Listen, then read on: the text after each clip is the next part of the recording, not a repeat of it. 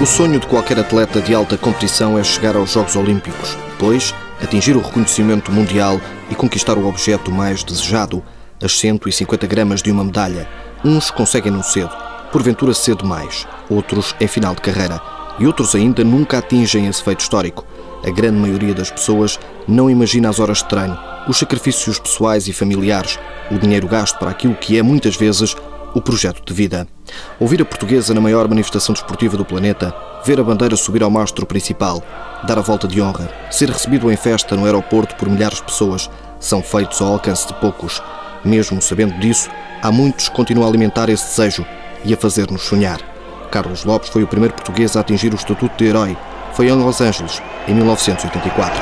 Winner of the gold medal, representing Portugal, Olympic champion Carlos Lopes. Nos últimos anos, na ribalta, esteve Vanessa Fernandes, rainha do triatlo, campeã da Europa, do mundo e prata nos Jogos Olímpicos de 2008. Em Peruzinho, entre Espinho e Vila Nova de Gaia, na loja que o pai tem, ao lado de oficina de motas e bicicletas, também da família, há pósteres com os grandes resultados do corredor e da triatleta. Mesmo por cima do balcão, onde se apresentam os preços dos equipamentos. Vanessa começa por recordar o que sentiu nas grandes conquistas, fazendo uma comparação com uma maternidade que ainda não chegou. É algo que é um bocado inexplicável, não é? Uma coisa que alguém ser mãe, que eu acho que deve ser uma coisa completamente fora, que eu não faço a mínima ideia o que é que se deve sentir. Tu veres que o teu trabalho que tu fizeste, tu conseguiste realizar algo que querias, já viste o que é que é estares e num, numa coisa grande como os jogos. Os jogos não é uma simples, um simples momento esportivo, é um momento que move o mundo todo, não é? É algo que tu estás ali, mas também estás ali pelo teu país. Se fizeste aquilo por ti e conseguiste ainda meter o teu país no pódio, epá, é algo que é muito grande. É uma coisa que, não sei, pá, é algo que faz-nos. Hum, parece que entramos, entramos numa outra dimensão, não sei. É tipo. Pá, não sei. É, é muito bom, é uma coisa que eu adorava todos experimentassem. É, é explosivo mesmo. Quando ouviu o hino no lugar mais alto do pódio, sentiu-se ligada a cada um dos 10 milhões de portugueses. O hino é uma ligação, penso. É o, parece que me faz unir mais, dá-me o sentimento de pertença ao meu país, às, às pessoas que tiveram todas elas a ver, ou a mínimo a pensar, ou faz-me sentir eh, ligada a cada um dos portugueses é tipo uma ligação que existe. Quase todos por, uma, por, por, algo, algo que consegue unir ali. Um hino é eu próprio, eu, ao estar ali em cima do pódio, do pódio não é? Conseguia, não sei, unir muita coisa. Vanessa, desde cedo, lidou com a popularidade e lidou bem, reconhecendo que nem sempre conseguiu corresponder a todos os que a foram receber, por exemplo, ao aeroporto ou aplaudi-la nas provas. Às vezes sou mesmo uma ingrata, queres dizer, como é que é possível as pessoas já. Sei lá, apenas me veem, vêm a competir, não é? Apenas não me conhecem como é que, como é que eu sou, não, apenas me vêm a competir e, e gostam de ver-me competir, gostam de ver eu ganhar, gostam, ficam. Uh, algumas ficam agradecidas pelo que eu tenho feito pelo meu país, isso. E depois ver um movimento de pessoas, de miúdos, de, de pais, de mães, de famílias, ali todos a pá, agradecerem-me, a gostarem, a quererem seguir algum modelo de vida que eu, que eu tive, ganhei uma medalha, só que aquilo, o humanismo que me transmitiram e, e, aquilo, e aquilo tudo que me transmitem, ah, pá, é, é muito mais que isso, é fantástico. Das muitas medalhas que já conquistou, a triatleta recorda que a melhor sabor teve nem foi nos Jogos, foi nos europeus realizados em Portugal, com o pavilhão atlântico ao rubro. Estou-me a recordar agora, até me está a dar. Está-me a dar aqui qualquer coisa. Né? A sério, emociono-me quando penso nesse dia. Uh, uh, para mim, dos dias mais, mais fabulosos que tive em todo, se calhar em toda a minha carreira. Para chegar ao topo do mundo, Vanessa sacrificou-se. Passou ao lado de uma adolescência normal. Aos dois anos já andava de bicicleta sem rodas de apoio e na escola sobressaía. Desde a primária que que me meteram muito logo de cedo a fazer provas, que os meus treinadores também diziam que. Pá, a mim não me diziam, mas transmitiam um bocado aos meus pais. E, um, e depois era as provas escolares também, em que eles também diziam que, pá, que eu tinha bastante jeito para aquilo e que e diziam que eu no futuro também podia ser alguém de, pá, de com grande futuro a nível desportivo. Agora, afastada da ribalta e sem querer falar do que levou a esse afastamento, diz que as decisões são mais pensadas. Quero voltar novamente a competir, porque essa é a minha grande paixão. É, é aquilo que me faz ferver cá dentro. Essa chave tenho comigo, bem guardada, e, pá, e sei que o dia vai, um dia irei novamente pegar nela e abri-la Agora, todo a seu tempo, ninguém pode exigir isso. E apenas sou eu que tenho ter essa atitude e essa dinâmica. Sem nunca apontar o dedo a quem a privou de viver uma vida igual à dos jovens da sua idade, Vanessa Fernandes sublinha a necessidade de agora fazer tudo com o tempo. As coisas têm que serem feitas de, devagarinho, muito devagar. Que devem viver as coisas muito aos poucos e não querer tudo de uma só vez vão com calma e vão aproveitando é mesmo o seu tempo e não se, met, não se metam em grande pressão, em grande no que tem que ser ou não tem que ser. Vão, vão construindo as coisas a pouco e pouco. Consigo também devia ter sido assim um bocadinho mais, mais tarde. Comigo foi. E aqui, a menina que passou a adolescência a fazer vibrar os portugueses ambiciona regressar dentro de 4 anos à montra. Adorava. Imagina, é muito cedo para falar nisso, não é? Epá, 4 anos é muito. Agora, eu posso dizer que quero, que adorava, que gostava muito, uh, mas uh, a minha voz aqui dentro é que tem que, que dizer também e tem que vir aqui dentro o calor e a fervura do, do querer começar e tomar a iniciativa de começar a treinar afincadamente para isso. A triatleta está agora afastada das grandes competições e assume o pai, Venceslau Fernandes, foram cometidos erros na formação, desde ter ido tão cedo para Lisboa. Foi uma má, uma má opção que eu tive, mas isto foi de livre vontade da Vanessa. Eu sempre, sempre lhe dei a prioridade dela escolherem aquilo que queria, tanto no desporto como na vida particular. E foi isso que ela quis, embora contra a minha vontade e contra a vontade da mãe, em ela ir para o, para o centro de estágio, uh, ir para Lisboa confiamos nas pessoas. Nestas idades a gente não pode confiar em ninguém. Os pais são os pais, os pais apercebem-se de determinados comportamentos que, que, que, os filhos têm. E os pais, um, ehm, quando se apercebem de, de, determinados comportamentos e quando gostam mesmo dos filhos, como é, como é o meu caso, não deixam, não deixam que, que, que certas coisas se comecem a apedrar do próprio, neste caso, do próprio atleta. Se me disser que estou arrependido, estou arrependido se me dissesse que poderia ter optado por, de, de, outra forma, digo que poderia ter optado por, por, outra forma. Se me perguntasse se de outra forma, se, se, hoje a Vanessa é a Vanessa que é, eu dizia que sim, que eu de certeza que a Vanessa hoje que era a melhor atleta do mundo. Se teria ganho todas as vitórias que conseguiu, se calhar não, não, não, não, teria, não teria tido tanto, tanto sucesso, não, tinha ganho tantas vitórias seguidas não teria tanto, tanto sucesso. Também eu não precisava que ela tivesse tanto, tanto sucesso de imediato. Gostava mais que ela tivesse sucesso com mais alguns anos e quando ela, quando ela fosse mesmo um atleta já um atleta maduro, um atleta onde já pudesse uh, tirar, tirar o máximo do rendimento que era agora nesta idade, uh, a Vanessa de certeza que hoje que estava-se a preparar para ir conseguir uma medalha, uma medalha olímpica. O problema maior foi ter privado Vanessa de uma vida fora do desporto. Porque as pessoas lhe garantiram de que a formação, vá lá, vamos dizer assim, que a formação seria mais, uh, seria mais perfeita lá no centro de estágio, onde ela, onde ela tinha tudo, tinha tudo ao lado dela.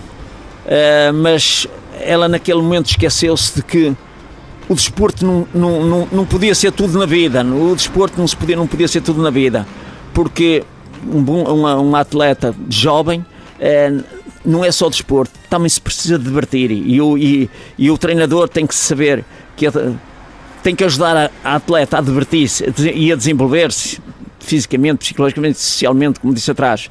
É isso que é, isso que é, preciso, que é, que é preciso ter. Uh, entretanto, a Vanessa foi para ali com a motivação e com, e com a esperança de, de, ser, de ser aquela campeã que ela foi. E, e então, e então um, meteu, uh, sujeitou-se a um regime muito duro, muito violento e, e muito fechado. Muito fechado porque uh, a Vanessa era, era treinar e ir para o quarto descansar e, e ir para o refeitório comer.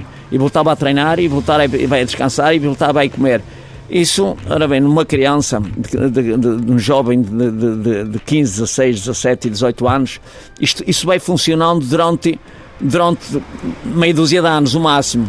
Depois o atleta começa a saturar tudo aquilo, não, porque aquilo não vai dar, porque é sempre a mesma coisa, é, é vai haver uma saturação, vai haver um desgaste um desgaste psicológico, até nem faço um desgaste físico, mas um desgaste psicológico. E então aí o atleta vai, vai procurar começar a fugir e começar a entrar é, a querer conhecer, a, a, querer conhecer outro mundo, a querer, conhecer aquilo que, que devia de ter conhecido há uns anos, há uns anos atrás e que não conheceu e, e, é, o, e, é, o, grande mal de todas de todos de todos os atletas que começam muito cedo. Na tal oficina com bicicletas amontoadas, onde o antigo corredor passa as tardes a trabalhar, desabafa com um misto de sentimentos, orgulhoso pelos sucessos, mas crítico e até acusando quem se aproveitou das conquistas da filha. Quando a fama começou a aparecer, quando começaram a aparecer muitos resultados, não foi ela que, que lidou, foram outros que se aproveitaram para lidar com essa situação. Que tiraram dividendos, que se promoveram, porque ninguém os conhecia, porque ninguém conhecia até a modalidade, e as coisas foram por aí acima. A Vanessa, pouco ou nada se sentiu com isso. Ela tinha um dom dela, ela tinha mesmo um dom que era que era onde, onde participava tinha que ganhar. Num período de recuperação demorado, o pai quer agora que o regresso seja feito com a certeza de que as decisões são tomadas pela própria Vanessa. O que é que temos que fazer? É arranjar estratégia, é pensar nas coisas e dar-lhe motivação, dar-lhe vontade, dar-lhe força para que se ela optar pelo desporto consiga ser atleta que foi há uns anos atrás. Possivelmente, possivelmente, penso, poderá ser, poderá ter os mesmos, os mesmos êxitos e, e poderá ter, até poderá ter mais sucesso. Mas isto tudo depende dela e, e eu nunca quis, nem nunca, nem nunca forcei a Vanessa, nem nenhum dos meus filhos a praticar desporto ou a fazer desporto de alta competição. Vanessa Fernandes é um caso ímpar de sucesso em Portugal e no mundo, mas também de estudo pelos erros que foram cometidos. O caso de Nelson Évora, campeão do mundo do triplo salto em 2007 e medalha de ouro nos Jogos Olímpicos de Pequim em 2008, tem pontos de contacto com Vanessa. Começou cedo, ainda criança, mas sem um regime tão intenso e numa especialidade onde já entra adolescente. Nelson Évora takes Portugal's first gold of the Beijing Games with a mark of 17.67 meters. Comecei a praticar atletismo quando tinha 7 anos de idade, na rua, a correr com com os meus amigos, nós costumamos correr com, com o filho do meu treinador, mais especificamente, um, no qual ele nos viu correr, eh, sempre a brincar, a fazer disciplinas muito parecidas com, com o atletismo na rua e então ele pegou-nos pegou em nós e começou-nos a levar em provas de estrada uh, na qual, no qual nós rapidamente começámos a destacar e só mais tarde começamos a fazer provas de pista, uh, são provas mais técnicas. Uh, começamos e a prova que me destaquei logo desde cedo foi o salto em altura, no qual comecei a fazer bater alguns recordes pessoais que se destacavam para a idade na altura. Depois uma lesão, quando eu tinha 16 anos, afastou-me do salto em altura, tive que ser operado ao joelho por algum afastou-me do salto em altura por algum tempo e tive que voltar e eu tinha sempre a vontade de estar nas pistas, de, de fazer algo. Comecei a praticar salto em comprimento, também no qual comecei a bater alguns recordes já nessa altura nacionais. Comecei a fazer mais, um pouco mais tarde o triplo salto e passou a ser a minha, a minha paixão desde 18, 19 anos de idade. O seu corpo também está mais destinado àquele tipo de, de especialidade ou, ou, não? Sente que foi um bocadinho quase por, por acidente, não? Eu prefiro pensar que o nosso corpo adapta-se àquilo que nós gostamos de fazer, não é? Nós gostamos, eh, temos uma paixão por, por uma disciplina o nosso corpo vai se adaptando ao movimento, vai, -se, vai ganhando certos, certas características também, com, com, com o treino repetitivo, com, com a dedicação que nós, nós, nós empregamos no, numa determinada tarefa que nós queremos fazer, o nosso corpo vai se adaptando e vai ganhando certas características para poder desenvolver aquilo da melhor forma. Nelson tem tido na estabilidade o sucesso. Ainda hoje, envolvidos mais de 10 anos, ainda é treinado por João Ganso. Évora está no Benfica, tem um gestor de imagem e de carreira e patrocinadores que permitem viver só do atletismo, mas é uma exceção, como explica José Barros. É raro o caso de quem é bom em criança e está no topo em sénior. Em termos do atletismo mundial, o que nós podemos dizer é que dentro dos melhores do mundo de sempre, não estão aqueles que eram os melhores do mundo de juvenis. Mas efetivamente estão aqueles que já eram muito bons como júniores. Ou seja, nós não queremos precocemente o resultado. Queremos o desenvolvimento inicial para que o resultado seja obtido no momento considerado certo, que é o de séniores. Portanto, o quadro competitivo, como o Olímpico Jovem de ano jovem, é fundamental para motivá-los para a prática para fixá-los para a prática.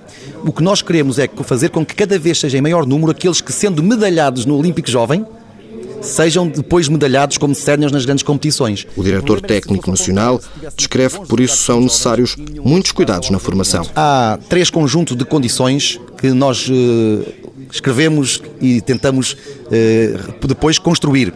É preciso que haja o talento, sem dúvida, o talento, o atleta, atleta atlético que haja um treinador competente, mas fundamentalmente disponível, porque não pode haver atleta sem treinador. E depois todo o envolvimento que passa por um clube, que passa por uma associação, que passa por uma federação que, que coloque ao serviço desse, desse duo as condições de natureza médica, de investigação, que efetivamente que faça com que haja o aproveitamento completo deste trabalho de equipa, porque sem trabalho coletivo não há resultados. É uma modalidade individual a nossa mas ninguém chega ao alto rendimento e muito menos a uma medalha, medalha olímpica se não for um trabalho de um grande coletivo. Uns são mais mediáticos que outros, mas são todos importantes neste contributo. E muita da atual formação do alto rendimento é feito no complexo do Jamor, nas pistas de tartan, ginásios, nas piscinas ou nos laboratórios. É aí, entre os corredores e o colchão do salto com vara, que o professor João Abrantes destaca os sacrifícios feitos para chegar a uns Jogos Olímpicos, o principal patamar acima de mundiais e europeus. A vontade incrível e o espírito incrível de sacrifício que estes atletas, que estes atletas têm, treinando duas vezes, duas vezes por dia, eh, principalmente nas modalidades em que é preciso força de vontade, espírito de sacrifício, eh, eles dão tudo por tudo, porque eh, eles aqui assim não perseguem um prémio, não perseguem um cachê, perseguem a realização de um sonho de uma vida, que é a participação nos Jogos Olímpicos. Muitas vezes pondo em, em, em causa a sua própria vida profissional. Eu só para lhes dar um exemplo, eu tenho uma atleta que treina comigo, que é a Mónica Lopes das Barreiras, que está ainda a uma margem considerável dos mínimos olímpicos, mas que pode, pode fazer, que o ano passado não teve férias e este ano não vai ter férias. E os seus 60 dias de férias são utilizados ao longo do ano, com a compreensão também da sua entidade patronal, para poder fazer treinos bidiários. Portanto, é impressionante o que esta atleta, eh, em dois anos, abdica para poder fazer os mínimos. E se conseguir fazer os mínimos, para ela valeu, valeu a pena. E isto é um exemplo da grande maioria dos atletas temos depois atletas que conseguem lá chegar, como a Naide Gomes, o Francis Obiquel, o Marco Fortes, que também passaram por isto, mas temos imensos atletas que estão neste caminho para uh, realizar o seu sonho e uh, os Jogos Olímpicos é completamente diferente do Campeonato da Europa, de um Campeonato do Mundo, é realmente uma coisa mágica para qualquer atleta consiga ir. Mas o técnico da Federação explica que está quantificado quanto o trabalho e o esforço contribuem para a conquista de medalhas, existindo uma parte significativa que depende do talento natural ao mesmo tempo que lembra a importância que para o atletismo teve em 2010 a tão desejada construção da pista coberta deste complexo. Eu sou treinador há mais de 30 anos e aqui assim onde estamos neste momento era uma bancada uh, velhíssima, do, de, a pista já existia e eu uh, todos, os, todos os dias, quando está a chover lá fora, quando está uma, uma, uma temperatura do frio incrível, quando está uma ventania muito grande, principalmente nos meses de inverno, todos os dias me lembro que há, dois anos, há três anos, há dez, há quinze, há vinte anos atrás, eu estava no mesmo sítio, mas a apanhar frio, a apanhar chuva e em disciplinas como vocês viram, eh, é fundamental ter boas condições para se poder treinar. É difícil um atleta estar concentrado a fazer salto com vara, a fazer salto em comprimento, a fazer uma partida de blocos e estar ao mesmo tempo com 2 graus de temperatura, uma ventania incrível e a apanhar frio e era assim que se fazia, era assim que se treinava. Também é por isso que neste momento temos já 14 atletas com mínimos olímpicos nas disciplinas técnicas e desses 14 14, 12 treinam nestas, nestas instalações de manhã e de tarde todos os dias. Daqui a 10 anos poderemos ter mais Naide Gomes, Nelson Zévoras? penso que sim, embora o aparecimento de atletas ao mais altíssimo nível já não depende só do treino e não depende só das condições. Por isso é que muitas vezes a tal obrigatoriedade de medalhas não tem muita lógica, não tem muita razão de ser. Uh, nós conseguimos, através do treino, do rigor do treino e através de umas boas instalações e do empenhamento dos atletas, levar os atletas até terem, uma, vá lá, a obrigação, entre aspas, de se qualificarem para uma meia final, 16 primeiros. A partir daí é o talento puro. A diferença que faz o atleta que chega a, um, uns Jogos Olímpicos ou a um Campeonato do Mundo e é 20 ou 16 ou 18 e cumpriu a sua obrigação, fez o seu melhor. Até um Francis, um Manaide, um Marco Fortes é o talento puro, é aquilo com que ele nasceu. E isso pode haver uma geração inteira que não apareça ninguém, outra que apareçam três ou quatro. Nós, o atletismo, faz o, o máximo de esforço através de iniciativas como o Mega Sprint, o Quilómetro Jovem, o Olímpico Jovem, para tentar fazer captação em todo o país e para na nossa rede caírem esses grandes talentos.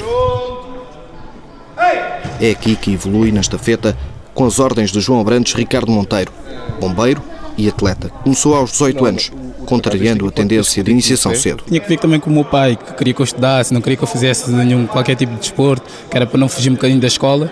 E então quando cheguei já, já estava no décimo ano, foi quando tive uma conversa séria com ele e disse que queria praticar um desporto qualquer. E ele disse que desde que não descurasse de, da parte de, da escola, que podia fazer. Uh, agora, atualmente, acabei o 12 ano e ainda tive dois anos só, dois a três anos só a fazer atletismo. Pois, entretanto, ano passado uh, concorri para os bombeiros sapadores e fiz a recruta e consegui passar no curso e atualmente sou, sou bombeiro sapador. E como é que dá? Dá para conciliar? Agora dá, no primeiro ano, no ano da recruta, o ano que estive a fazer formação, aquilo foi um ano de, de, formação em que tinha seis meses de recruta, foi mais complicado, mas depois na fase de estágio foi mais seis, seis meses de estágio, aí já foi fácil conciliar os estágios e os treinos. Em termos físicos, eh, assim que apareceu aos 18 anos, eh, pelas suas características físicas, perceberam que era melhor apostar na velocidade? Sim, por causa do meu treinador também me direcionou logo para a velocidade e era o que eu mais queria também. Sim, e dizia que o, o treinador na altura dizia que eu estava mais preparado, estava mais, era, estava predisposto para a velocidade. Trabalha muitas horas por dia para o atletismo? Sim, trabalho. Agora nesta fase então que estou de férias lá do, do, dos bombeiros, tenho treinado de manhã e de tarde, faço em média 7 horas de treino, 7 horas e meia de treino por dia. Ricardo, você é o primeiro a chegar ao quartel quando toca a sirene, não? a chegar ao quartel, não, mas a sair, se calhar, um dos primeiros. Porque a chegar ao quartel, chegamos a horas diferentes. Temos uma hora para estar lá, às 8, às 8 horas da manhã, às vezes chega às 7, às vezes chega às 7 e um quarto. Mas quando toca a sair, sou dos primeiros a, a entrar no carro. Não é só a pista que ajuda a construir campeões. Há ali ao lado um conjunto de outros equipamentos que também é recente e ajuda a monitorizar os atletas. E Paulo Rocha fisiologista, guia-nos na visita. Foi inaugurado em maio de 2009 e desde essa altura depois começámos a fazer esse trabalho de ligação às federações, portanto tem cerca de, a sério, dois anos. E eu, eu, eu sou um bocadinho suspeito, não é? Mas eu, pelos números que temos e pela informação, pelo feedback dos treinadores, acho que é fundamental.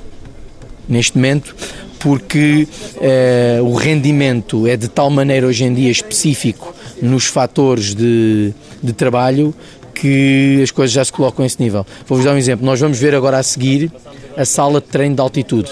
Sala de altitude. Vou-vos contar uma coisa que é, é relativamente pública, mas que se pode contar. Uh, o Helder Rodrigues, há dois anos, uh, iniciou aqui connosco a preparação para o Dakar. E duas das etapas do Helder, do Dakar, são feitas a 4 mil e qualquer coisa. Pronto. E todo o trabalho que fizemos de planeamento do treino, de avaliação, presupunha um processo de adaptação à altitude.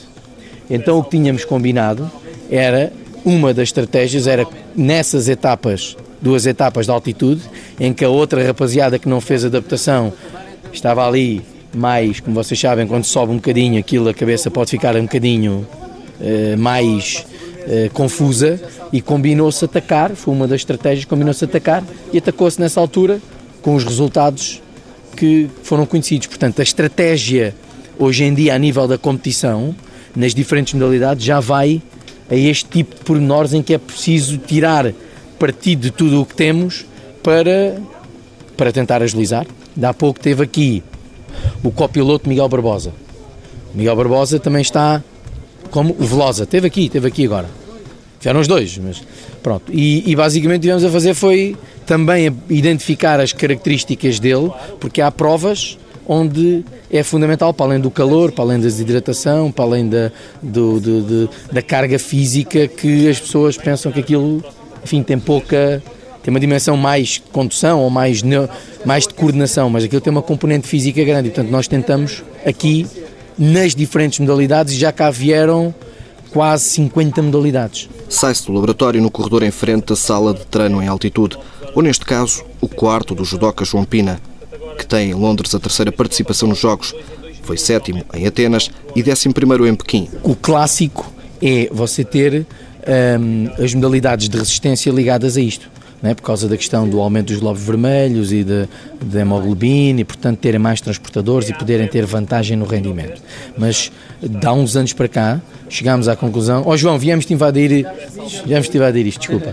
Uh, há uns anos para cá, um, basicamente, outras modalidades de que não as de resistência começaram a ver vantagens e as modalidades onde o controle motor e a, e a técnica é relevante em regime de fadiga, modalidades intermitentes onde recuperar entre Uh, entre exercício e entre treino ou entre competição é mais relevante. Uh, modalidades onde uh, o controle motor e a, e, a, e a, potência também é relevante, nós já temos aqui informação nossa de que há benefícios evidentes, quer no processo de treino, quer depois no, no processo competitivo.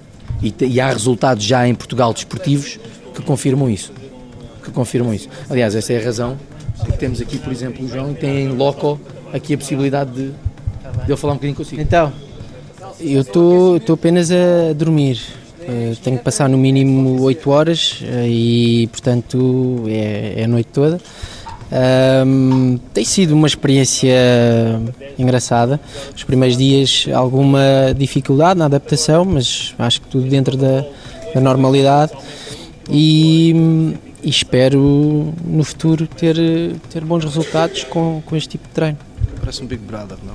Um Big Brother. Faltam as câmaras. Uh, não, uh, a primeira semana eu estive sozinho e e é diferente estar sozinho do que estar com, com aquilo cheio, mas, mas as pessoas, nós orientamos-nos bem. Passam as 8 horas a ouvir música, a ver televisão, a fazer o quê? Não, eu passo a dormir. Não, eu, o meu percurso normal é acabar o treino, tomo banho, janto, como qualquer coisa e, e vou dormir, leio um bocadinho e adormeço. Depois o dia começa outra vez com o treino. Agora, vamos atirar ao tapete. Prometeu e cumpriu. Também nós fomos ao tapete.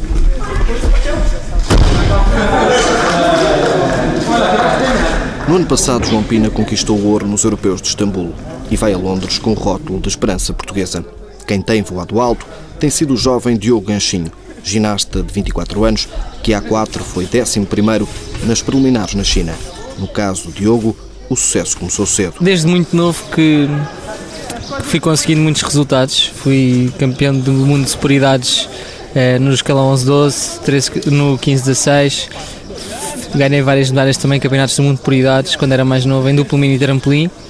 E foi um percurso que, que foi surgindo também com alguma naturalidade. E depois, quando passei para sénior, então aí. Eh, os resultados começaram a aparecer primeiro no trampolim sincronizado, e depois no trampolim individual também.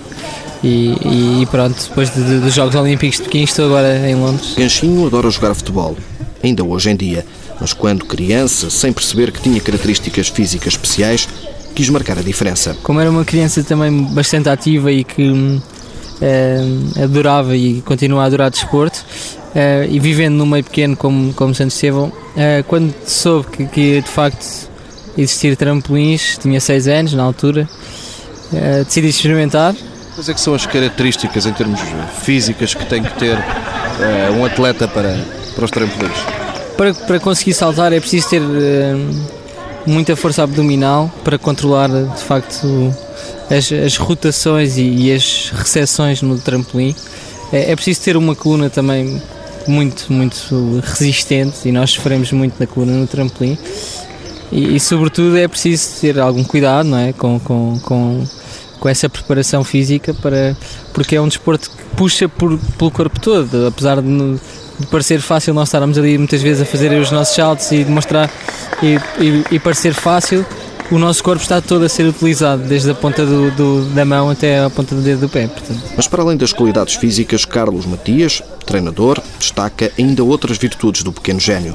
Para já uma inteligência motora muito grande, ou seja, ele é, ele é capaz de identificar em milésimos de, de segundo, se não frações de tempo ainda menores, eh, a necessidade de fazer adaptações àquilo, à programação motor inicial e isto quando numa série que são 11 saltos verdadeiramente, 10 a contar e um para estabilizar o final, uh, é decisivo, ou seja, ele consegue uh, adaptar a série que está a fazer à necessidade de que vai sentindo em cada salto de ou centrar a série ou até uh, meter nova sequência de elementos não prevista, não escrita, mas que contabiliza completamente a série, ou seja, é rara a situação em que eh, não se percebe que a atenção para a necessidade de adaptar está sempre presente. Esta capacidade de, de identificar em muito pouco em num curto espaço de tempo as necessidades de adaptação eh, é a parte fantástica dele. Uns em solo firme, outros no ar, buscam o sonho, a glória e as 150 gramas de uma medalha na mais importante prova do mundo.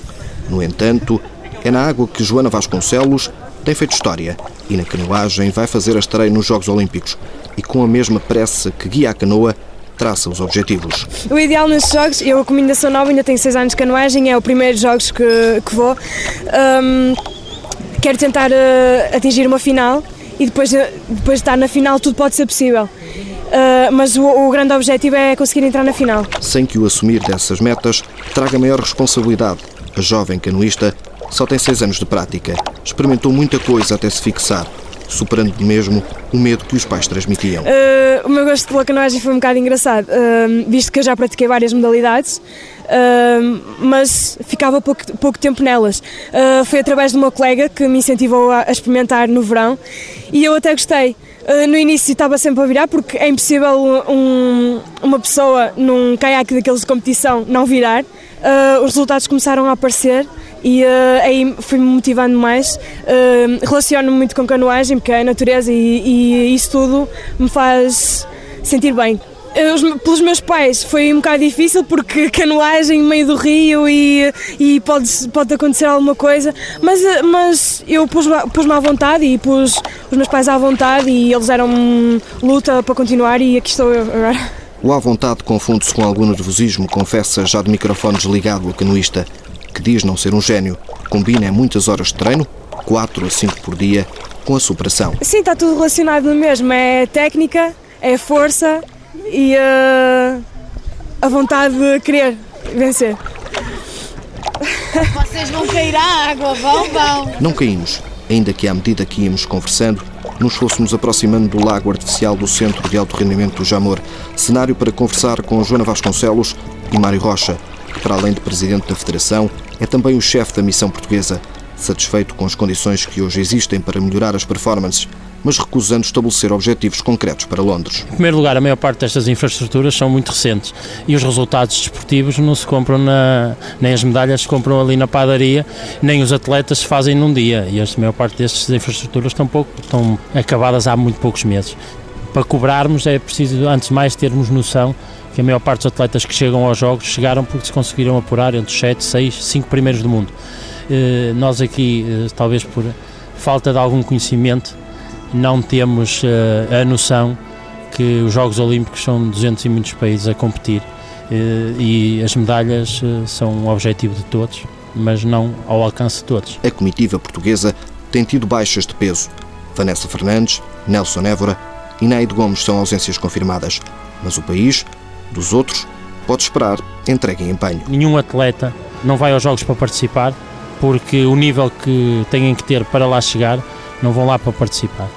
Quantificar neste momento uh, não foi feito no início, não o irei fazer agora, sendo certo que os resultados se medem em medalhas, em diplomas olímpicos e em semifinais, mas em cima de tudo em diplomas olímpicos e finais. E temos o, o grande grosso da nossa coluna uh, têm esses objetivos de, pelo menos, de lutar para esses resultados.